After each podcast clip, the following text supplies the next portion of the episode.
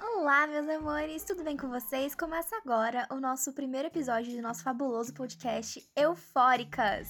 Comigo, Milena Fagundes e. Eu, Bianca Dias. Como vocês estão hoje, meus amores? E é isso aí, nosso primeiro tema vai começar já abalando tudo com elas mesmas. As produtoras de audiovisual, mulheres no audiovisual. O nome desse primeiro episódio não é nada mais, nada menos do que o protagonismo feminino por trás e nas frentes das câmeras. Nós temos propriedade de falar sobre isso porque nós somos produtoras de audiovisual e comunicação social. Eu já sou formada em rádio, TV internet e a Bibs é. Eu estou no último ano da faculdade de jornalismo, então realmente a gente já. Eu já tô quase com o pezinho lá. A Mimi já tá no lugar que ela tem que estar tá mesmo, formadíssima. Inclusive solicitei hoje o diploma. Perfeita! E, e tá errada, não tá, meus anjos? Hum, então, a nossa pauta de hoje é mulheres é, no audiovisual por trás e frente às câmeras. Isso. Então. É, quer já dar entrada na pauta, amiga? Vamos, vamos dar entrada nessa pauta maravilhosa que vai ter muita informação aí. Então, para começar esse bate-papo super legal, a gente vai trazer uns números para não ficar tudo no escuro, né? Pra gente ver que realmente o que a gente tá falando nesse podcast é super importante e é válida a discussão. Então, o número de filmes que possuem mulheres como protagonistas no cinema de Hollywood, ele teve um aumento de 40% em 2019. Esse estudo, que se chama It's a Man's Celluloid World, realizado pelo Centro de Estudos das Mulheres na Televisão e do Cinema, ele mostrou que esse número é 9, por, é 9 percentuais a mais do que quando comparado a 2018. A gente tá chegando lá, né? Já é uma evolução aí. Olha, amiga, a gente tá chegando lá, com certeza, mas a gente precisa andar muito. Como sempre, a luta, a luta não para nunca. Não para nunca mesmo. É, é constante, né? Eu acho que principalmente nós que somos é, dessa área do audiovisual, estamos a, to estamos a todo momento enfrentando situações, enfim, desconfortáveis ou tentando se posicionar frente ao mercado de trabalho. Então, realmente é uma luta que tá aí.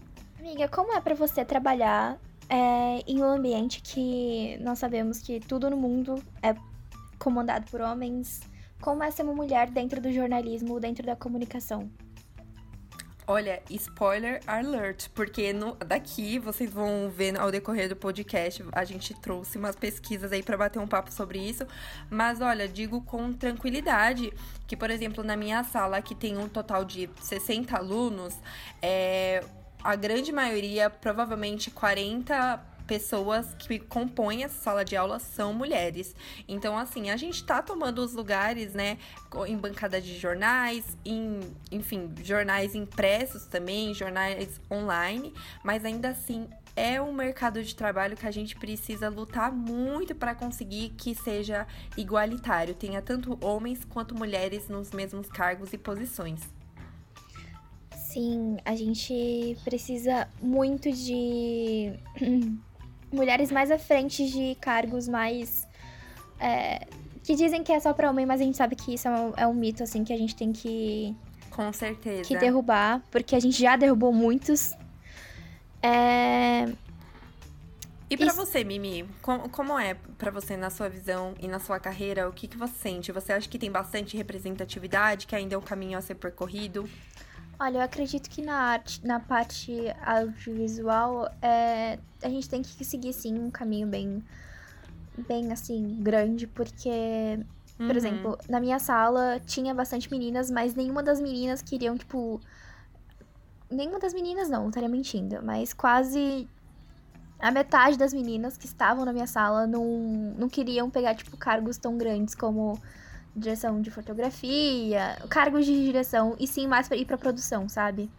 E eu sim, acho que a gente tem que pensar mais nesses, nesses cargos grandes mesmo. Se eu quero ser uma diretora, eu vou lá sim. e eu tenho que pegar e fazer. E é muito. Eu acho que isso é muito importante o que você falou. Exatamente.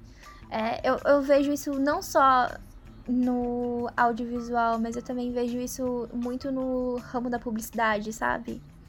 Hum, sim, completamente. O ramo publicitário é aquele ramo que todo mundo fala, ah, você é do ramo publicitário, é um ramo super machista, né? É bem complicado, que tem bastante a presença do homem ali. Exatamente, tipo, e eu vejo que as meninas estão mudando isso.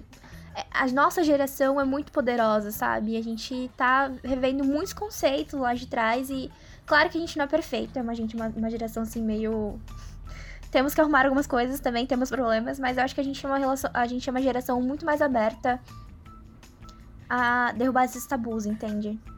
Sim, com certeza. E eu acho que com uma maior naturalidade, né? Antes, é, enfim, bem antes mesmo, né? Era muito complicada essa questão do mercado. Imagina uma mulher querendo ter, por exemplo, uma posição de presidente da empresa. Era algo totalmente absurdo e inviável. E hoje não, as pessoas cobram por isso. Cobram, por que será que na minha empresa o meu chefe não é uma mulher, sabe? Poderia ser comandado tão bem quanto um homem. Então acho que isso é super legal que a gente tá trazendo essa diferença aí, querendo mais representatividade no mercado também. Exatamente, tipo, é, a gente vê muito questionamento e eu acho que a gente tem que continuar lutando, sim, e colocar mais mulheres em frente a cargos poderosos, porque não falta mulheres com ambição. E eu vejo que tem que derrubar esse mito aí de que mulher ambiciosa é uma coisa horrível de se ter. Não. Nossa, sim. Porque existe muito esse preconceito de mulheres que têm, assim, essa vontade de crescer, sabe? São taxadas de. de quanto que é nome, só porque elas pensam pela sua carreira, enfim.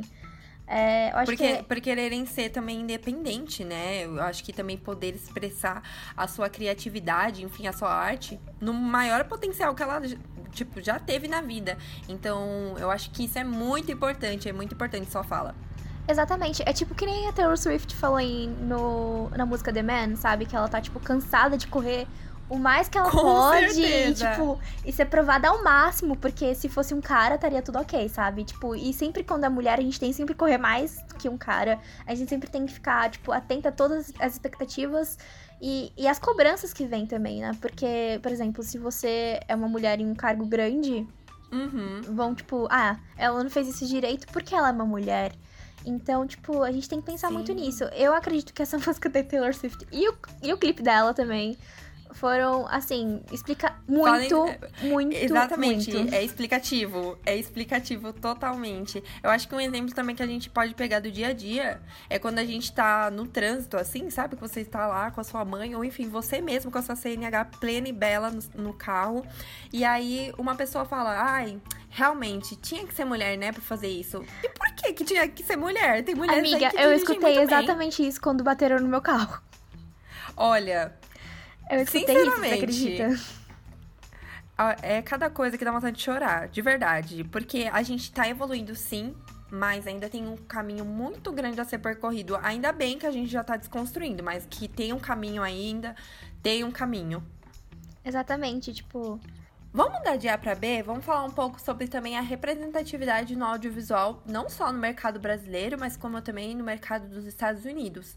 É, recentemente, no Oscar de 2020, a Petra Costa foi indicada é, por Democracia em Vertigem como o melhor documentário e ela não estava esperando nada por isso. O que, que você achou, Mimi? Nossa, eu achei muito, muito importante ter. Ela foi a única brasileira a ser levada ao Oscar. Foi. E principalmente com um assunto muito importante, que é a política. E vendo uma mulher também falando sobre política, que também é uma coisa assim que nós sabemos que no nosso país é, tipo, uma coisa muito. É muito difícil, né? Eu acho que de se encontrar. também darem, é, e dar esse espaço também, né? Eu acho que é, depois a gente também vai mostrar ao longo, ao decorrer do nosso podcast, que realmente a presença feminina dentro do mercado audiovisual é muito, é muito difícil, assim, realmente tem um déficit muito grande, sabe? Então acho que ela ter concorrido nessa categoria, ela ter produzido, dirigido, eu acho que foi super importante. Exatamente, tipo. é, Foi uma grande apresentação, tipo, de uma mulher e, e uma brasileira, tipo, dentro de lá também. Eu acho que foi muito importante também a indicação da Petra. E principalmente por esse tema tão, tão assim, que é pouco falado. Pelo menos eu não vejo Super muitas mulheres relevante, falando. né? É. Muitas Uhum. mulheres falando sobre política. Claro que Com a gente tem certeza. Gabriela Pri- Prioli falando sobre política recentemente. Eu achei Sim. Muito. Eu gosto muito dela. Eu acho que ela é muito sensata no- nos posicionamentos dela. Enfim, mas Petra foi indicada. E, E aí, agora a gente chega na nossa questão de esnobadinhas, né? Exato, esnobadinhos. E antes de trazer o, esnobados também, que olha, a gente vai expor sim nesse podcast. Mas a gente também trouxe outras duas diretoras super bem reconhecidas. Uma brasileira, que é a Ana Muilart. Desculpa se o nome está errado. Vou, a gente coloca um postzinho lá no Instagram. Deixa aqui também na descrição do podcast para vocês verem e conferirem depois. Que ela é diretora e roteirista e ela foi responsável por, por aquele filme que com certeza você já viu e provavelmente se, se emocionou, que é Que Horas Ela Volta, produzido em 2015. Você Ai. já assistiu esse filme, Mi? Já, já assisti esse filme. Eu acho um, um filme, assim, muito sensível, muito. Ele é maravilhoso. Sim, ele é maravilhoso esse filme. Eu lembro que eu assisti esse- filme na primeira vez, tipo, em uma aula que eu Uhum. tive. E, tipo, mano, eu achei extremamente perfeito esse filme. A atuação da Regina Casé é maravilhosa e é um Nossa, assunto muito perfeita. real, né? Das mulheres que trabalham pra outras famílias. Com certeza. E eu acho que representa algo muito intrínseco, né, na cultura brasileira, assim, de ter uma empregada doméstica, né? Enfim, e eu acho que esse é igual você falou, você pontuou muito bem, que é um filme muito sensível, trata de questões assim que não tem nem palavras pra descrever. Sim, Realmente que é pouco um filme abordada. É questões, são questões muito pouco. Não são abordadas isso. Tipo, você vê isso sendo abordado recentemente, tipo, você não vê. E é um Não, filme, assim, vê. muito, muito bonito, muito bem feito, muito delicado. Trata de questões, assim, importantes também. E tem uma visão, assim, muito boa. Porque Com claramente certeza. foi feito pra uma mulher, né? Foi feito por uma mulher, exatamente. E aí, falando também dessas mulheres aí, mas agora nos Estados Unidos, a gente trouxe a diretora e também a criadora da minissérie da Netflix Olhos que Condenam, lançada em 2019. Ava DuVernay. Ela é uma diretora assim incrível, é uma diretora negra que ela traz séries maravilhosas. Inclusive, ela tá com um novo projeto para falar sobre o jogador da NFL que ficou muito famoso por conta daquela manifestação que ele fez durante um jogo, que ele se ajoelhou ao cantar o hino dos Estados Unidos. Eu não sei se você chegou a ver essa, essa imagem, Mi. Eu vi, amiga, eu ver? vi que ele foi até punido, não foi? Sim, ele foi punido e ela tá lá com esse projeto de contar a história dele, contar esse momento da vida dele. Então, assim, uma diretora também que tá fazendo a diferença aí. Exatamente, tipo, falar sobre esse, esse tema muito importante também, que a gente tem que sim falar também sobre é, representatividade de mulheres pretas na, no audiovisual. A gente vai trazer esse assunto aqui no podcast. Logo pessoal. mais. Logo mais vocês vão ver e vai ser um episódio bem legal. E vamos com exposição sim, porque até hoje, na história do Oscar, que já tem 92 anos, olha, então ele é um senhorzinho praticamente. Muito velho já, um idoso. Muito velho, um idoso. Só cinco mulheres foram indicadas para a categoria de melhor direção. E além disso, Amiga. assim, nas- na edição dele de 2020, nenhuma mulher foi indicada. foi. E só entre essas cinco mulheres, só uma ganhou, que foi a Catherine Bigelow, com o filme Guerra, Guerra ao ao Terror. Exatamente. Em 2010, tá, gente? Pra vocês verem que não foi muito tempo atrás, não. Foi Não, quase foi, agora. tipo, agora, tipo, na década passada. Ali, É- sabe? Ali. Gente, que vergonha, sério. É cada coisa que dá vontade de chorar. Amiga, mas é muito chocante, tipo, só cinco mulheres ter sido indicadas. Cinco mulheres, né? Ao, a, tipo, um prêmio tão grande quanto é esse, que é de melhor direção, tipo, Com e... certeza. Nossa, eu fiquei muito. Sério, isso me deixou super triste. Super triste, porque mostra que apesar de tudo, apesar dos movimentos Oscar So White, é, Time's Up e tal, ainda tem Sim. muita coisa pra ter que acontecer pra academia acordar. Exatamente, tipo, eu achei que com o movimento Time's Up, dentro de Hollywood, eu achei que, tipo, claro que teve muita exposição de muitos diretores. Com certeza, teve muita. Muita. É, tipo, muitos... Eu vou expor ele, exatamente. Exatamente, tipo, teve muito isso, mas só que eu acho que, na minha visão, eu acho Uhum. que deveria ser mais profunda essa coisa em Hollywood, porque a gente sabe que Hollywood não é perfeita, mas. Cara, é muita coisa rolando e, tipo, e muita falta de. de interesse, acho, da academia prestar atenção nessas mulheres e, e, e, nesses filmes maravilhosos que a gente teve. Porque não foi por falta de filmes dirigidos por mulheres.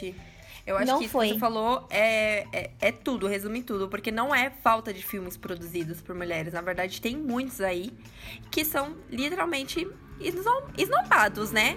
Nossa, a moto passou. Eu não acredito, meu inferno. que ódio. Eu vou colocar isso no podcast. Ai, meu Deus. Ai, erros de gravação, né, meus anjos? Erros de gravação. Mas, enfim. Eu acho que isso que você falou, Mi, é super importante. Eu acho que resume tudo, né? Porque a academia acaba esquecendo essas pessoas. Porque realmente não é falta de filmes produzidos por mulheres, dirigido por mulheres. Na verdade, tem muitos aí. Então, é uma coisa que, olha, não tem nem palavra, não sei o que dizer. Apenas sentir. Exatamente. ó, Ano passado a gente teve a Lulu Young, a gente teve é, Greta. Gerwig, se eu não me engano. É, teve a Greta. A gente também, mas a Greta, que ficou conhecida assim, vamos ser íntimas aqui nesse podcast. A gente chama de Greta pela Lulu. Pela Lulu. pela Tipo, Lulu. e teve muitos filmes feitos por, feitos por mulheres. E o ano passado também eu, eu não vi muita diversidade nas, nas categorias de melhor. é, melhor ator, melhor atriz e melhor atriz coadjuvante e melhor ator coadjuvante. Eu não vi Sim. muita diversidade assim, não. Eu também senti essa falta de diversidade, eu acho que também de representatividade, né? Porque, igual a gente falou, os filmes esquecidos pela academia, como o da Greta, que ela fez Adoráveis Mulheres, de 2019, né? E a Despedida também, de 2019, pela Lulu Wang, é, mostra muita coisa, principalmente da Lulu Wang, que tinha super representatividade, sabe? Com todos os personagens do filme, ela sendo uma mulher dirigindo, e foi totalmente esquecido. Jennifer Lopes sendo uma latina também, esquecida Ah, com as sim. lolopistas. Gente, pelo amor de Deus. Quem avisa? Eu, eu, a gente conta, vocês contam. Tipo, eu acho que foi, gol- é, foi boicote, com certeza. Nossa, com foi, certeza. foi total. E assim, lembrando que não foi só as diretoras, não, viu, gente? Os, Atrizes, Lupita filmes. Neongo foi O esnobada. Oscar ino- esnobou todo mundo, meus anjos. Queria pisar na Lupita. Logo a Lupita, gente, a dona de tudo. Exatamente, tipo, a Lupita, tipo, esnobadíssima pelo filme Nós. Foi, assim, esnobada. A atuação dela foi perfeita nesse filme. Muito boa. Foi completamente, assim, divina. E ela foi muito aclamada. Na verdade, a atuação dela e o filme em si foi muito aclamado pelos críticos. E mesmo assim, a academia não deu nenhuma indicação nas categorias, enfim, da, da premiação. Exatamente, tipo. Onde está a, a sensação. Onde que tá, tipo, o pessoal que escolhe é, os filmes, a- a- os críticos? Quem são eles? Amigo, qual é a sua visão, assim, a respeito da academia? O que, que, que você acha que é a academia? Tipo, o que, que você pensa a respeito deles? Olha, se a gente fosse olhar, por exemplo, é, a edição do Oscar de 2020, eu iria ter uma total é, convicção de que o pessoal da academia é composto por homens, justamente. E na verdade, como é, você trouxe já essa pauta, a gente fala sobre isso. Quem compõe esse júri aí da academia? Tem mulheres? Tipo, se tem, quantas que são? Exatamente, tipo, quem são, tipo, as pessoas que comandam a academia? Quem são os críticos dentro da academia? Tipo, eu aposto que deve ser um bando de homem branco, hétero e. Exatamente. Quem compõe essa academia, pelo amor de Deus, alguém me fala, porque é desesperador, de verdade.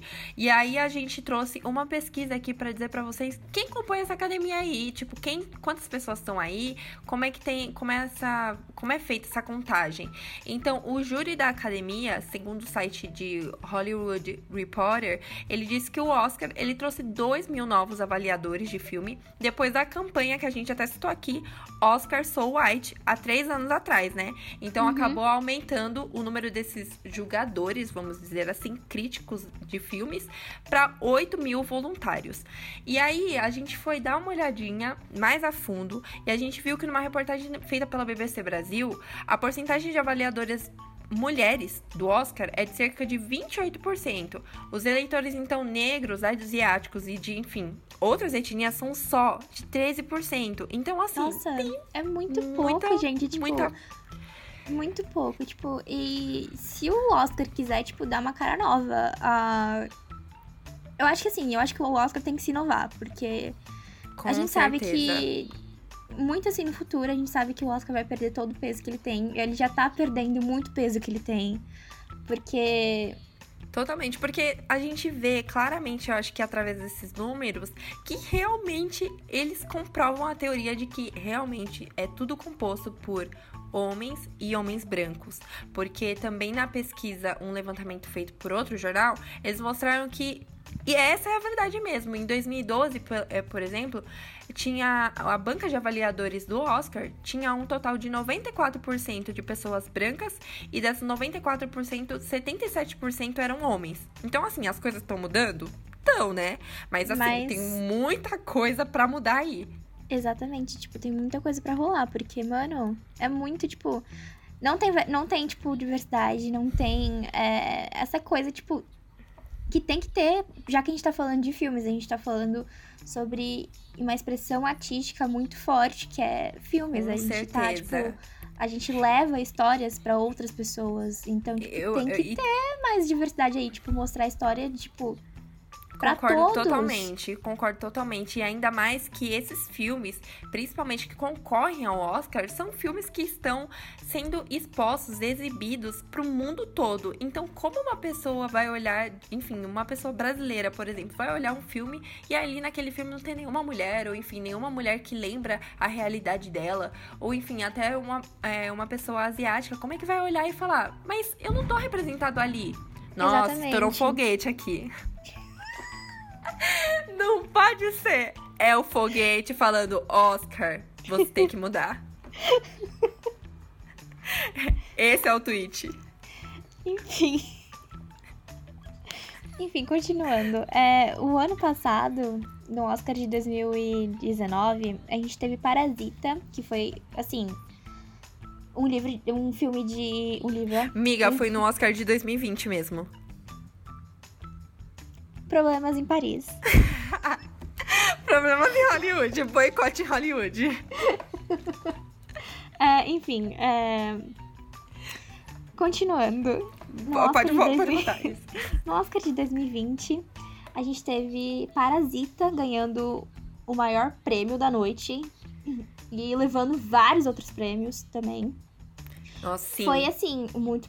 Foi uma coisa assim que eu fiquei chocada na academia fazer isso, porque Foi marcante, né? a gente sabe que a academia é muito racista, né? E tipo.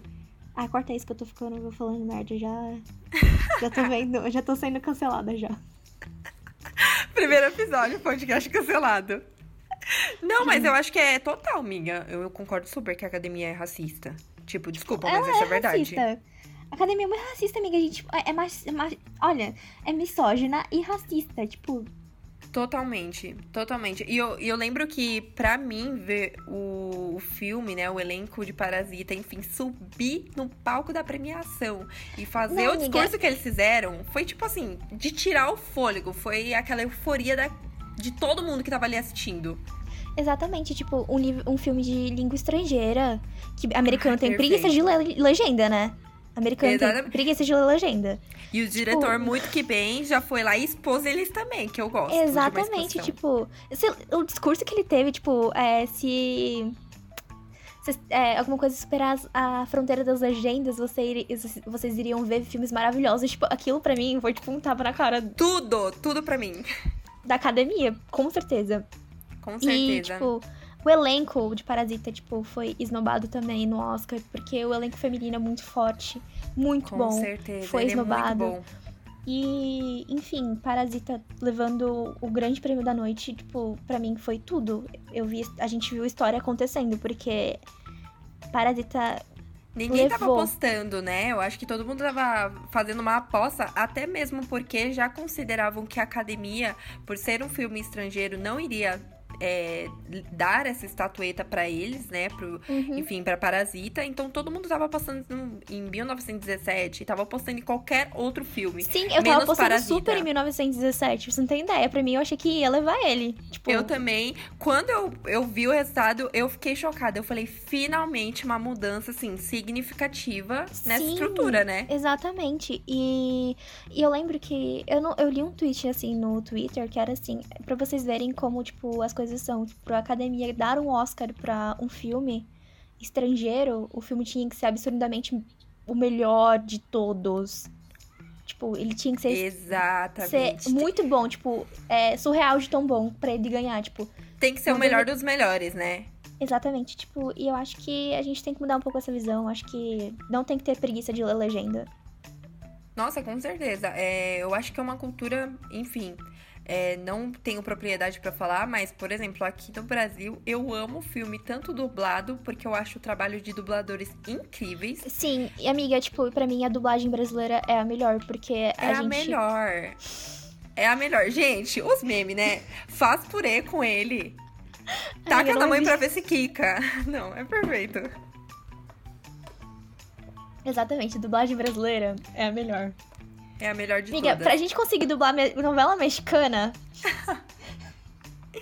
Tudo pra mim, é sério, os dubladores merecem muito reconhecimento e a gente Sim. também tem essa cultura de, enfim, ver muitos filmes dublados e também legendados e tá tudo bem, porque é igual o diretor de Parasita colocou, né? Se todo mundo parasse de reclamar de ter filme legendado ou enfim, filme dublado, superar a, le- a estariam- barreira da legenda. Exatamente, as pessoas estariam aí, ó, conhecendo sobre muitos lugares, muitas histórias, muitos personagens e isso seria totalmente muito esplêndido pra todo mundo.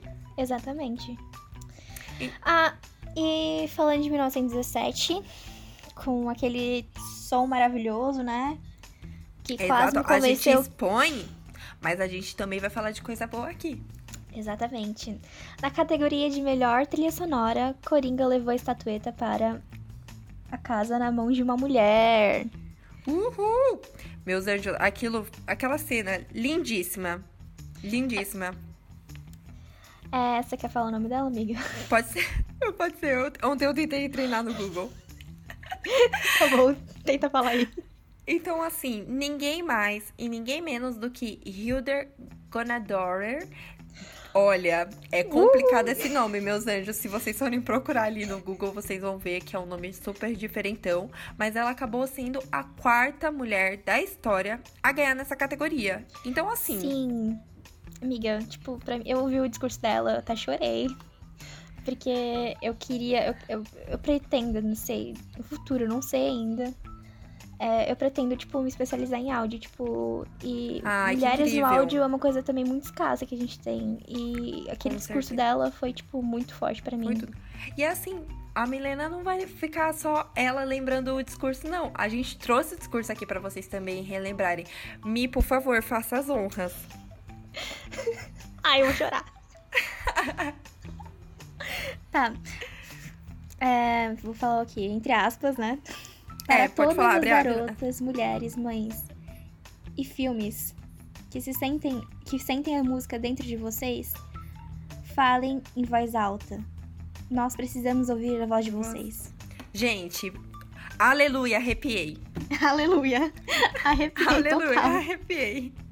Gente, perfeito. E, ela, e esse discurso é, engloba tudo, né? Eu acho que é literalmente uma mulher, a quarta mulher da história do Oscar, de 92 anos, assim. Esse Oscar é muito velho.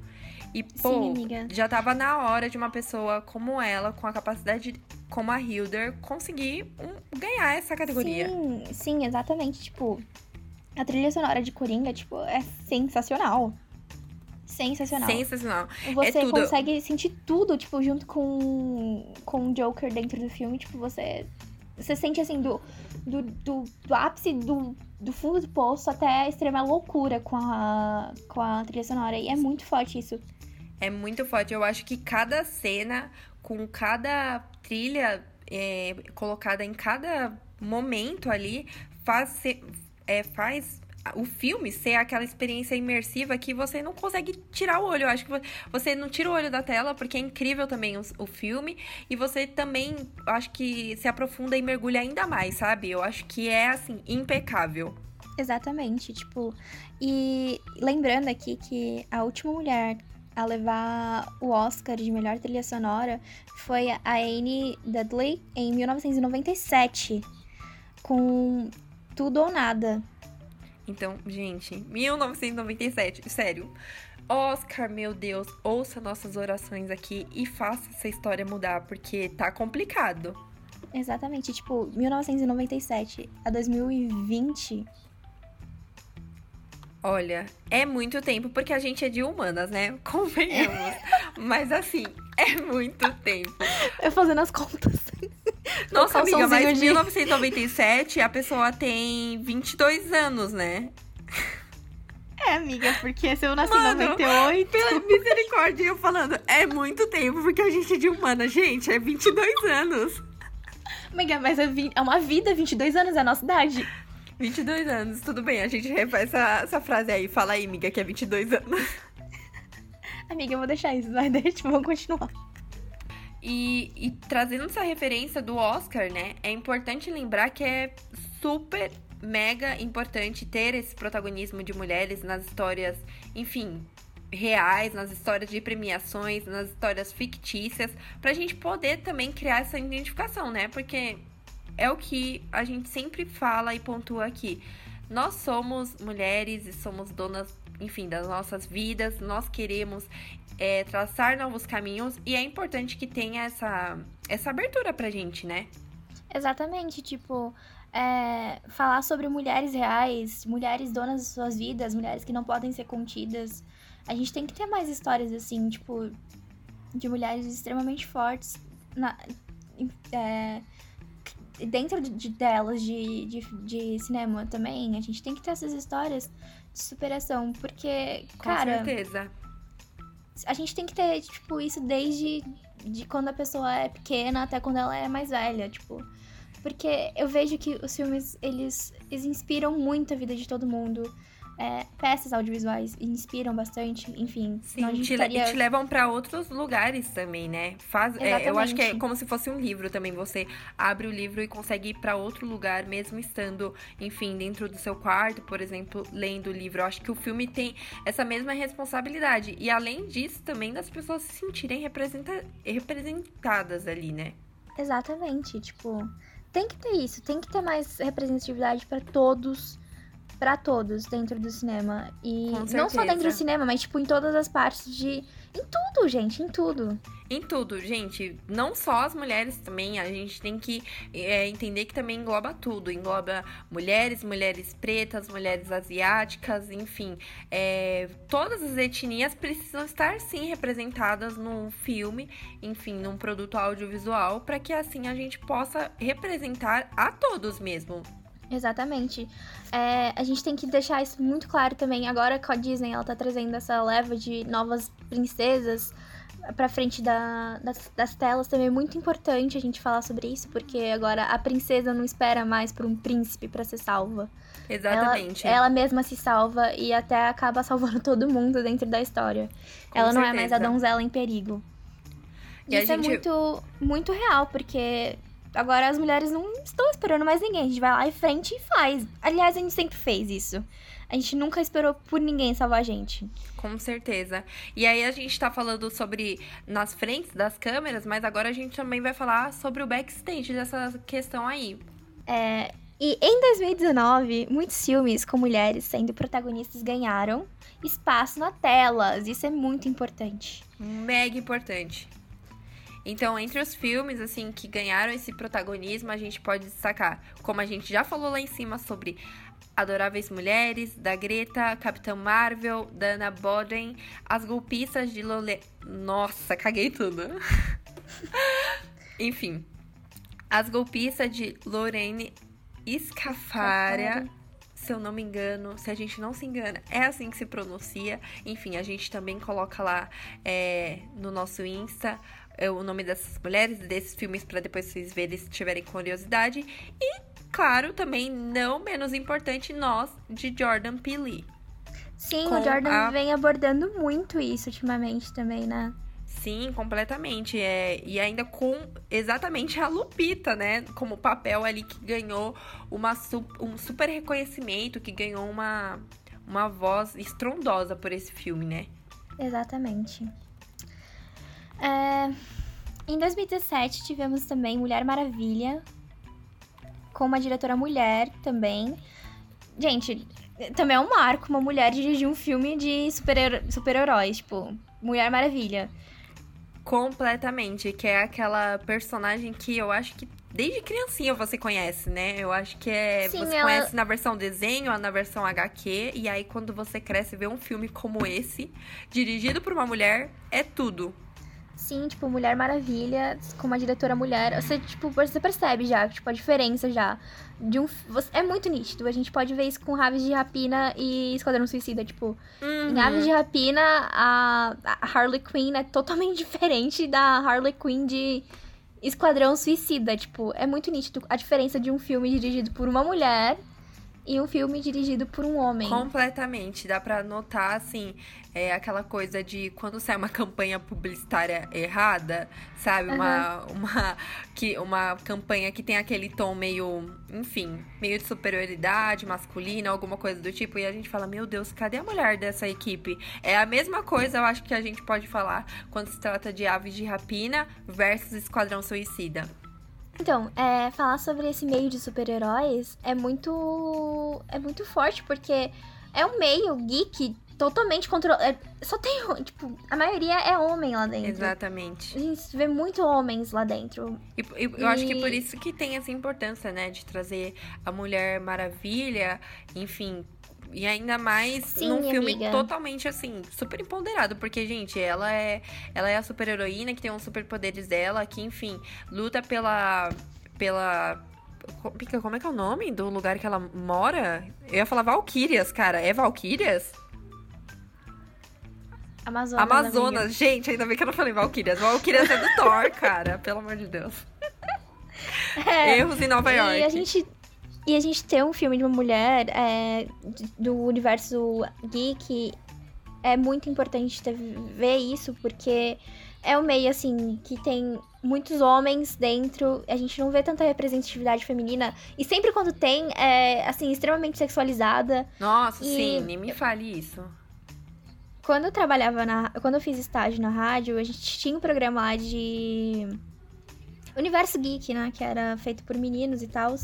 E, tipo, eles falavam bem pouco da representatividade feminina que tinha dentro do, dos universos. Tipo, acho que foi só uns três programas que eles falaram. Uhum. Tipo, e, e, tinha um menino que levava sempre HQ pra lá. E, tipo, e quando a gente abria os quadrinhos e via, tipo, as mulheres dentro dos quadrinhos, tipo, era muito assim. Horrível, porque era muito sexualizado, tipo, muito sexualizado. Nossa, é altamente sexualizado em HQ, né? Eu fico chocada, porque, igual, a Mulher, a Mulher Maravilha tá aí, fazendo história dela, enfim, como outras é, personagens super importantes. Enfim, por exemplo, no desenho mesmo da Liga da Justiça tinha Mulher Gavião, sabe? Super também independente, outra mulher ali. E, e tem que sim mostrar essas mulheres, só que, claro, mostrar elas do jeito que elas realmente são, não de uma forma toda fantasiosa. Exatamente. A, eu acho que agora tá mudando muito isso também, porque agora a gente tem a HQ da Miss Marvel, que é uma adolescente. Nossa, demais. Sendo. É, tipo, eu não sei muito bem desse, dessa pauta, porque eu não tô muito por dentro, mas, tipo, tem essa nova heroína, que é uma adolescente, que é não é sexualizada, nada sexualizada, tipo, e sabe, é, parece uma, uma, ser uma história muito boa. Sim. E aí a gente até trouxe uma frase aqui que a gente olhou e falou, talvez combine muito, talvez não, combina muito com o assunto. Tem uma escritora nigeriana, que eu não sei se vocês conhecem, que ela se chama Shimamanda, que sabe, é aquela que faz o discurso incrível por trás da, introdu da intro de Flawless, da Beyoncé. Amo, A gente amo, ama. Amo, Aleluia, arrepiei. Então, ela fala exatamente sobre essa questão de falar de apenas uma história. E vamos abrir aspas aqui. Então, é assim que se cria uma única história. Mostre a um povo como uma coisa, como somente uma coisa repetidamente e será o que ele se tornará. É impossível falar sobre a única história sem falar sobre poder. E é exatamente isso. A gente tem que falar sim sobre essas mulheres, porque senão a gente vai estar repassando essa história de que só, enfim, personagens é, como homens, por exemplo, Batman, é, Capitão América, Homem de Ferro, que ele é um, um, bilionário, playboy, enfim, não tem problema nenhum. Ele é, são personagens incríveis, com histórias incríveis, mas que também é importante a gente trazer um espaço para, por exemplo, a Viúva Negra. É importante a gente trazer para Capitã Marvel, e porque assim a gente consegue contar essas demais histórias que também estão ao redor.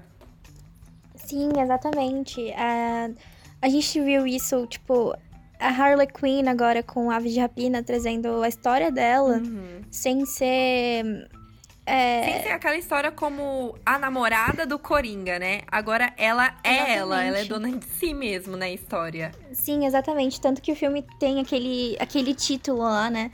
É... De emancipação, é... né? Exatamente, uma emancipação aí. E trazendo também outras mulheres junto com ela dentro da história, que também querendo sua emancipação. Exatamente. Então acho que é super importante trazer essa questão girl power pra gente perceber que sim, também tem histórias super legais aí sendo contadas e que podem totalmente inspirar essas novas gerações. Sim, amiga.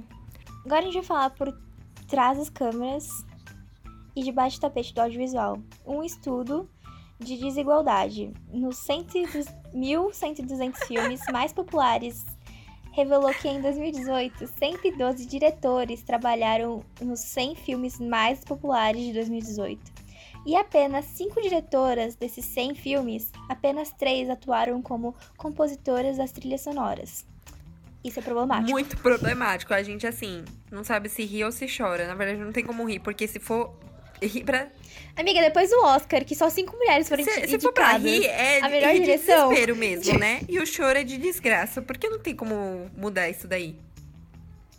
Gente, Exatamente. o sentimento é. Nossa, não sei. Não, te... não... Você fica sem chão, sabe? E eu acho que. Não, Amiga, pode falar. Tipo, cinco mulheres brancas. E as Exatamente. Negras. Nossa, olha. Fica aí o questionamento. Fica o questionamento, meus anjos. Eu acho que até falando disso, sobre esse número super reduzido de mulheres na como direção. Nossa, pera. E falando desse número super reduzido, né, de diretoras e mulheres que atuam como compositoras, enfim, nesse backstage mesmo, a gente pode puxar pro trabalho de conclusão de curso da Milena, porque foi totalmente é, feito e produzido por mulheres, editado por mulheres também. Me conta pro pessoal um pouquinho da sua experiência.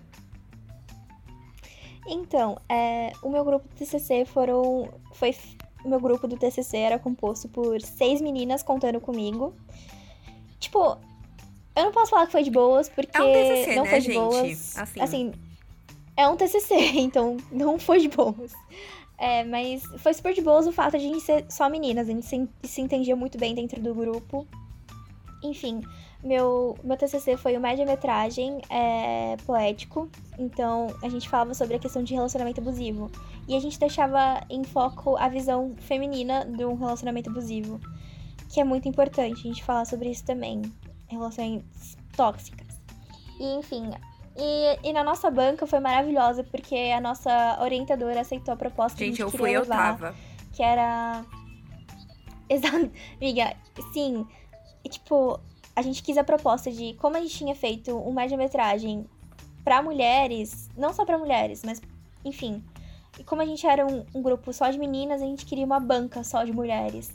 E então a gente, ela, a gente, ela chamou as, as professoras que foram lá e julgaram o nosso trabalho. E eu lembro que uma professora falou: eu não fiquei surpresa por ser só seis, foram ser só meninas dentro de um grupo, e sim por ser um grupo pequeno de seis pessoas para fazer um média-metragem tão bom quanto esse, sabe? Ela não ficou pasma Exato. pela por ser só a gente dentro do grupo. E sim, porque era que um conseguiu pequeno, fazer um sabe? super e mega trabalho, Enfim. né? Muito bem feito. Como eu também já disse aqui, eu fui é, na banca de TC da Mi. E assim, realmente, gente, impecável, impecável.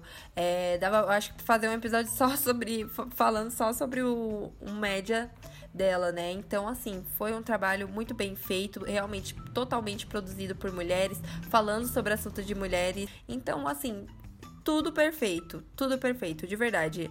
É literalmente Beat I'm Back by Popular Demand. É isso, é isso, esse é o tweet. Exatamente. Foi isso, né? E a gente fechou a faculdade. Eu fiquei muito feliz por ter encontrado essas seis. É, ter encontrado essas cinco meninas que entenderam, tipo, tudo, sabe? Porque, enfim, que tiveram essa visão tão delicada junto comigo de fazer esse TCC. E foi uma honra participar com elas e fazer Eu acho que é elas. é mais importante ainda quando tem essa sintonia, né? Ainda mais sendo um grupo grande de mulheres, o que eu também é, coloco a mim, porque o meu grupo também da faculdade é composto majoritariamente por mulheres, enfim, seis mulheres também, incluindo é, comigo, seriam sete. Então, assim, realmente, quando tem essa sintonia que vocês, que nós conseguimos trabalhar junto, não tem coisa melhor, sério. É, é a melhor sensação do mundo ter várias mulheres inspiradoras ao seu redor e te ajudando a fazer o que você tanto ama, né? Exatamente. E, tipo, eu lembro eu, quando a minha amiga colocou no final do TCC, assim, nos créditos, ela colocou para todas as mulheres que trabalham com audiovisual, é, não se sinta sozinha, nós estamos Gente, eu tô arrepiada Nossa, aqui. Eu chorei muito com essa eu tô parte. muito arrepiada, juro. Juro mesmo. Porque eu, eu acho que é isso, né? A gente faz um trabalho, mas também pensando em quantas outras portas nós podemos abrir a partir dele.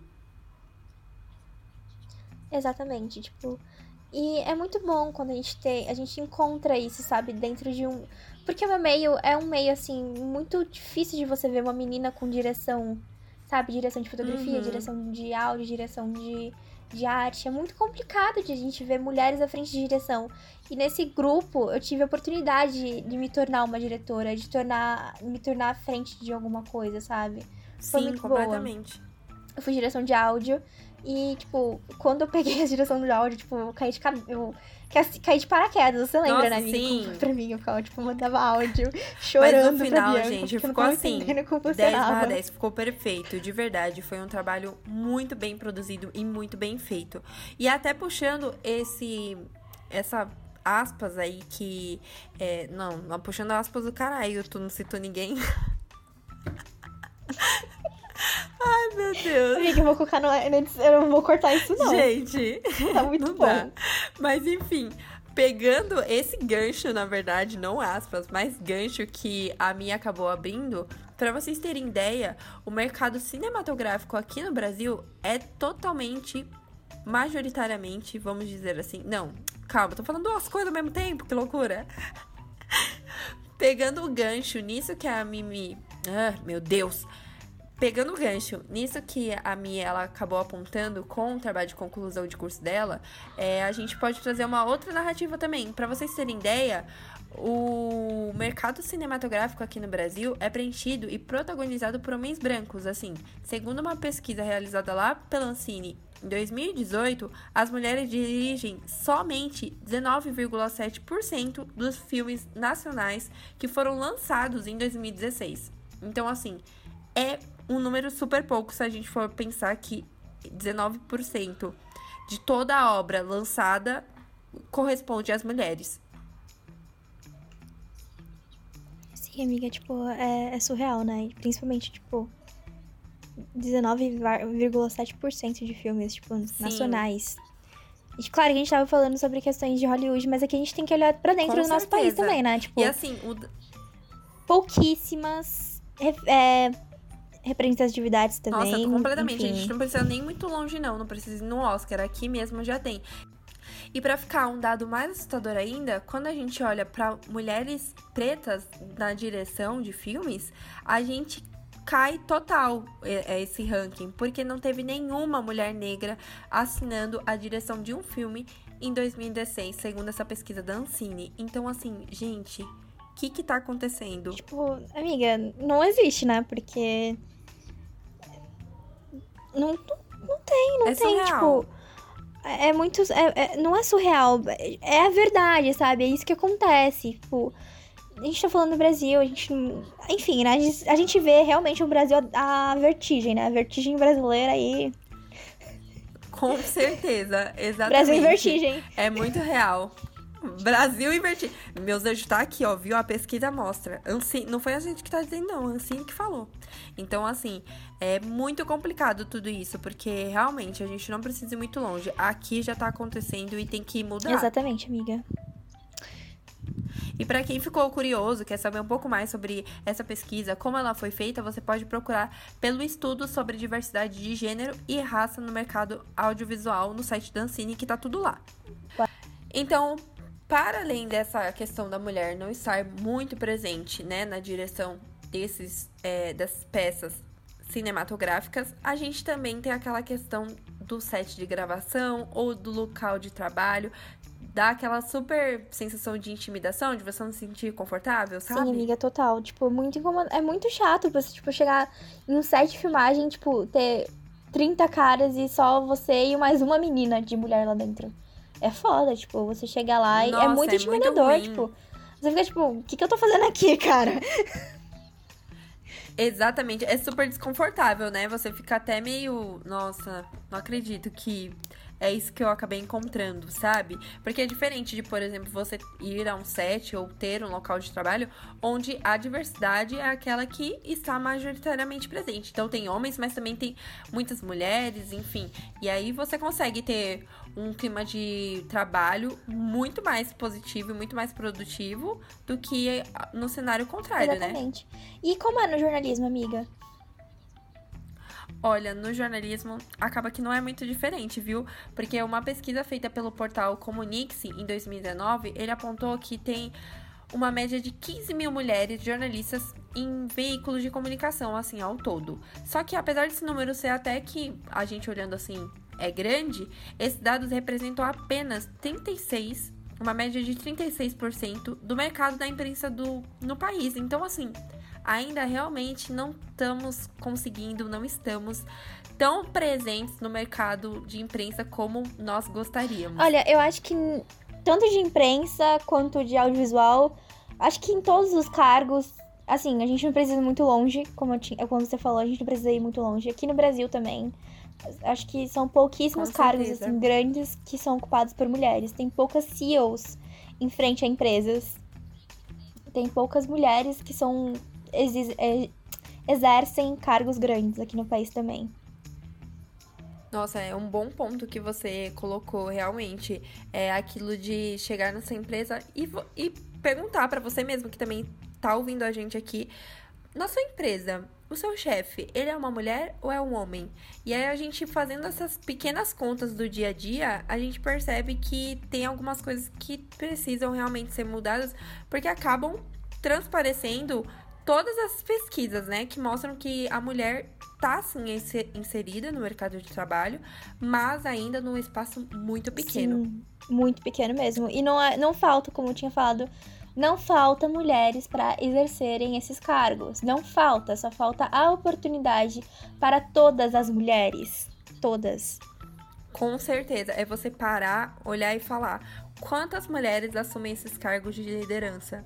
E por que, se existem tantas mulheres aí é, muito é, posicionadas, muito bem posicionadas no mercado de trabalho, por que não elas que estão assumindo, né? Então, assim, realmente é o que você falou.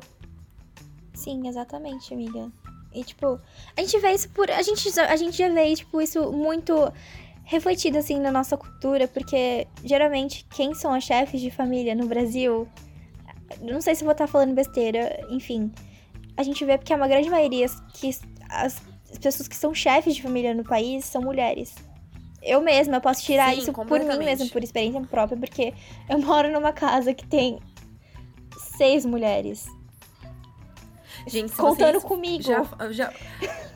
Assim, se vocês um dia já pensaram, existe uma casa com muitas mulheres, você pensa na casa da Milena, porque, gente, sério, tem muita mulher e são mulheres que estão à frente de tudo, literalmente de Sim, tudo. amiga. Então, Exatamente. assim- Tipo, as minhas tias, elas. Acho que elas, elas não. Elas não gostam de falar que. Elas ficam até bravas comigo quando eu falo que elas são feministas. Porque, tipo, a partir do momento que elas quebraram a expectativa da sociedade delas estarem à- frente de famílias, serem mulheres que elas fizeram muito antes do tempo Nossa. delas, tipo. Completamente. É, E é, é exatamente o que você fa falou, quebrar a expectativa, né? Que a expectativa é sempre essa. Ah, você vai ter que, enfim, fazer uma faculdade, depois da faculdade você se casa, viu? E depois você tem uma casa, tenha filhos e tá tudo certo. E, e você vai agradar, enfim, o seu marido. Eu acho que não. A, nós, ultimamente, nessa geração, e até, por exemplo, com a geração das suas tias, a gente já vê essa quebra total de paradigma. Porque, na verdade, não existe mais essa coisa, não. Cada uma pode fazer da sua vida o que bem quiser e bem entender com ela, que tá tranquilo, tá maravilhosa. Exatamente. Tipo, eu fico muito feliz por ter. por fazer parte agora do hall da minha família de mulheres formadas. Sim, nossa, isso é outra, é outra conquista muito gratificante, né? Assim, perfeita. Sim. E eu fiquei pensando esses dias, nossa, quantas mulheres na minha família são formadas? E, tipo, e são muitas mulheres formadas na minha família. Porque a gente é uma família muito grande, então.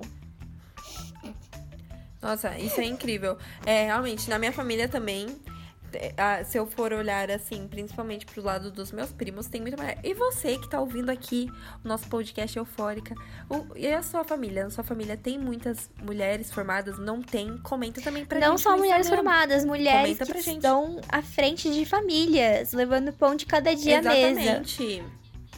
Exatamente.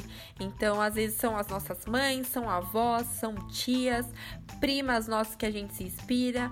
Então, assim, todas essas mulheres estão contando nesse. Nesse. Perdi o foco. Nesse, nesse meio, tipo, tudo, né? Na, na frente da sociedade. Exato, são essas mulheres que estão fazendo a contagem desse meio aí na nossa sociedade. Exatamente. Amiga, eu lembrei, sabe, de uma coisa? Daquela apresentação da Beyoncé que ela fez, que ela, que ela tava grávida dos gêmeos. Aí ela falava assim, um discurso super lindo dela falando. Sim. Você lembra quando era. Quando você era. Quando você não tinha nascido? Você lembra que a sua mãe te envolveu na barriga dela e que a mulher, que a mãe Ai, da sua perfeito. mãe era uma mulher e mulheres como elas não podem ser contidas. Aquele discurso da Beyoncé é tudo pra mim. Gente, aquele discurso, gente, tudo. Se vocês não assistiram, obra obrigatória, por favor, vocês têm que ver essa performance da Beyoncé. A Beyoncé ela é cheia desses discursos muito motivadores e empoderados que você olha e se inspira completamente. A mãe dela também, é a Tina Knowles, ela é uma pessoa super empoderada, enfim, e super à frente dos negócios. Ela também ajuda a, a empresa da da Bay, né? Da Queen Bee, que é o Bay Good. Então, assim, são mulheres incríveis que estão aí para mostrar que a gente pode construir um mundo Exatamente. se a gente quiser. A, a Beyoncé fala isso todo dia, né? Todo dia a gente acorda flawless. Todo dia.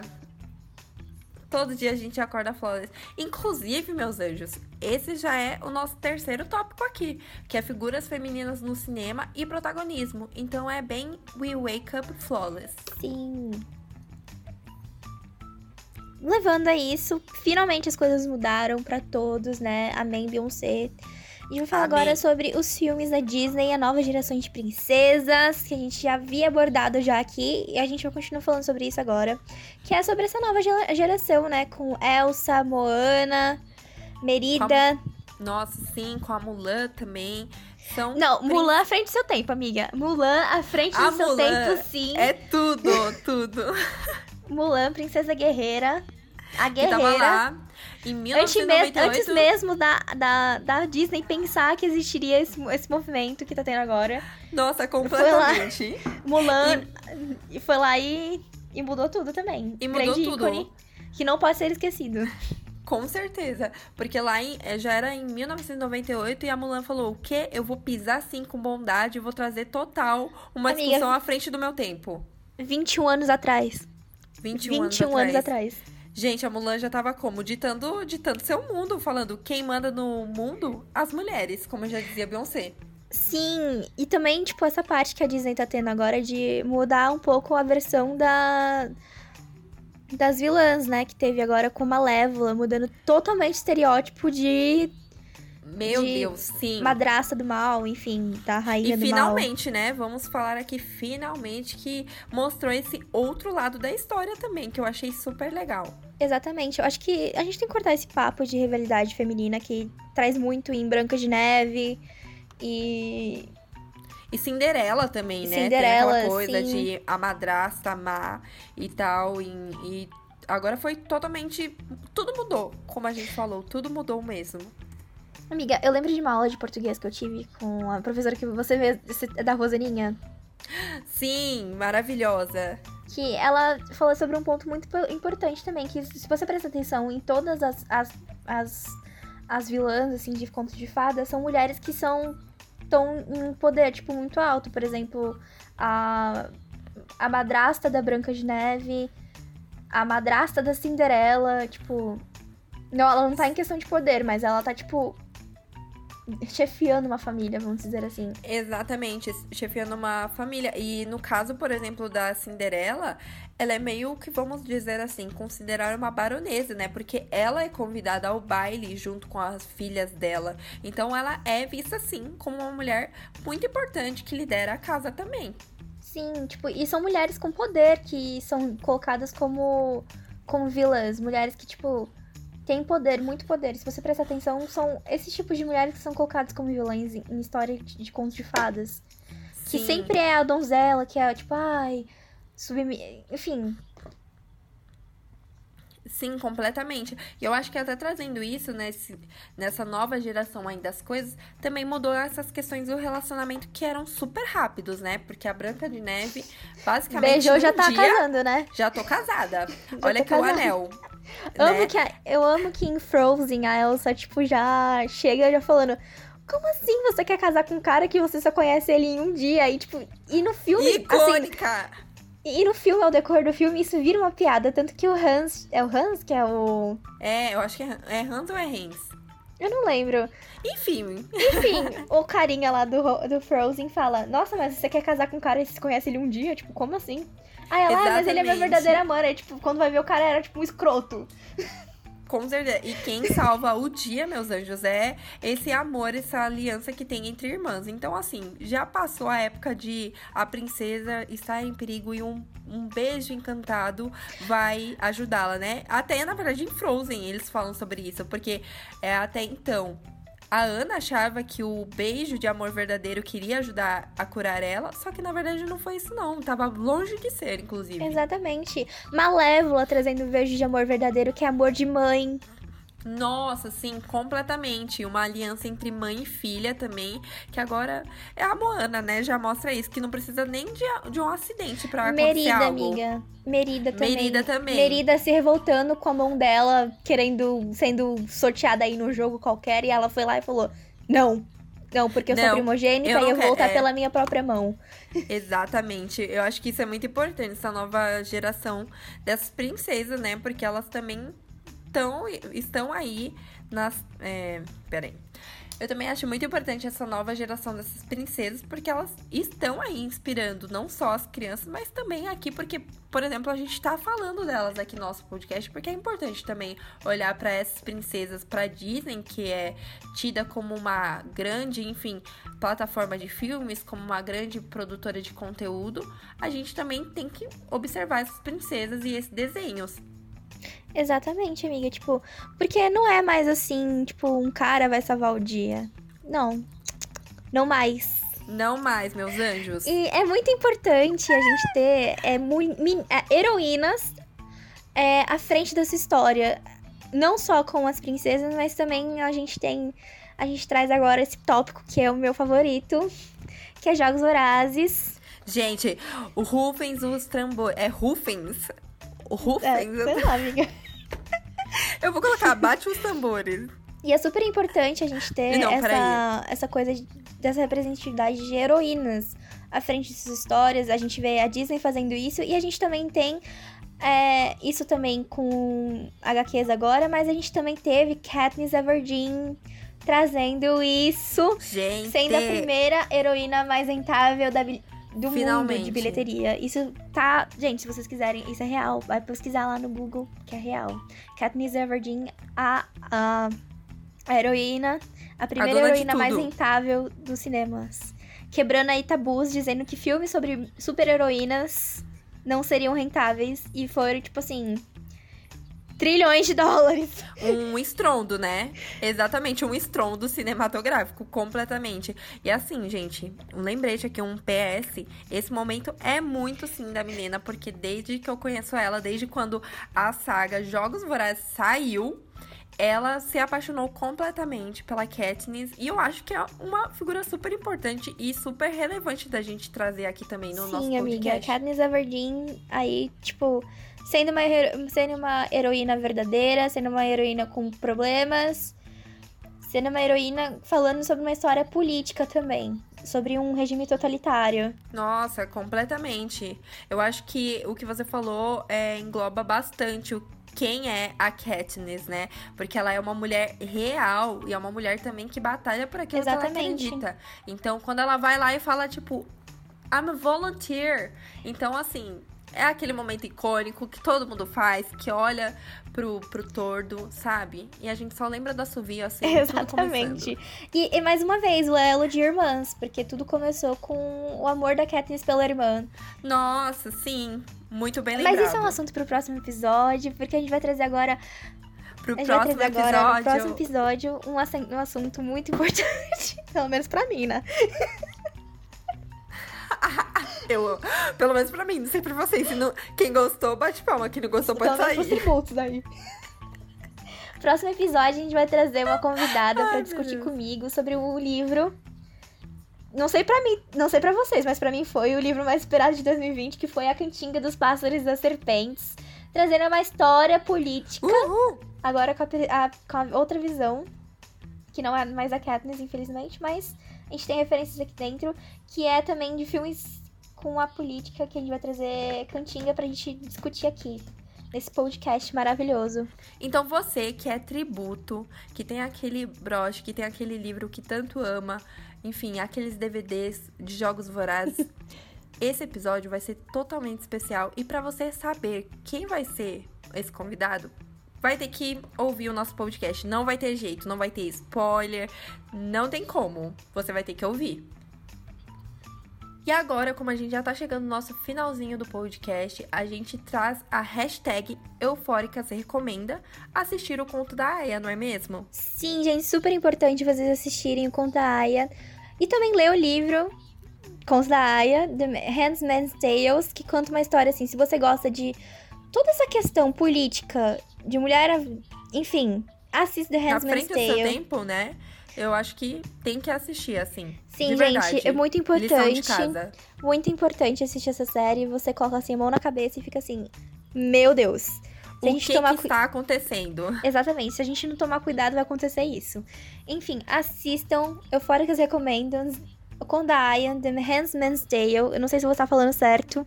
Enfim, assistam essa série lindíssima, icônica, que vocês assim, não vão se arrepender. Se você, se você assistiu ou você vai assistir, depois vem contar pra gente no nosso Instagram, falar o que, que você achou, se você já tinha assistido, se você gostou da série, o que, que você achou, enfim, da forma política que eles abordam, vem contar pra gente também.